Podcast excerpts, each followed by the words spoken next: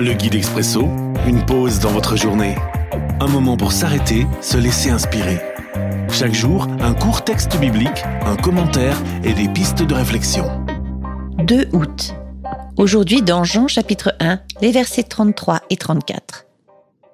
Moi, je ne le connaissais pas, mais Dieu qui m'a envoyé baptiser dans l'eau, c'est lui qui m'a dit, Tu verras l'Esprit Saint descendre et rester sur un homme.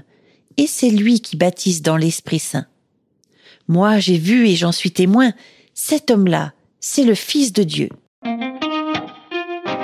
Suis-je un observateur? Une réflexion de Daniel Oswalen.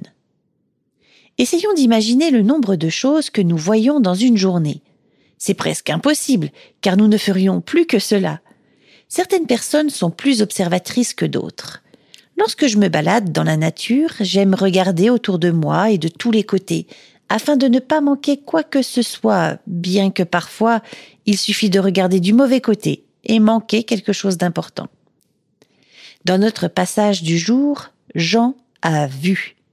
Il a vu une colombe descendre du ciel et se poser sur Jésus. Quelle vision extraordinaire qui le pousse à affirmer que Jésus est le Fils de Dieu. Il aurait pu regarder ailleurs et alors manquer cet événement spectaculaire. Dans tout ce que nous voyons autour de nous, imprégnons-nous de l'essentiel, des merveilles que Dieu fait et soyons des observateurs afin de pouvoir en rendre compte. Mise en pratique.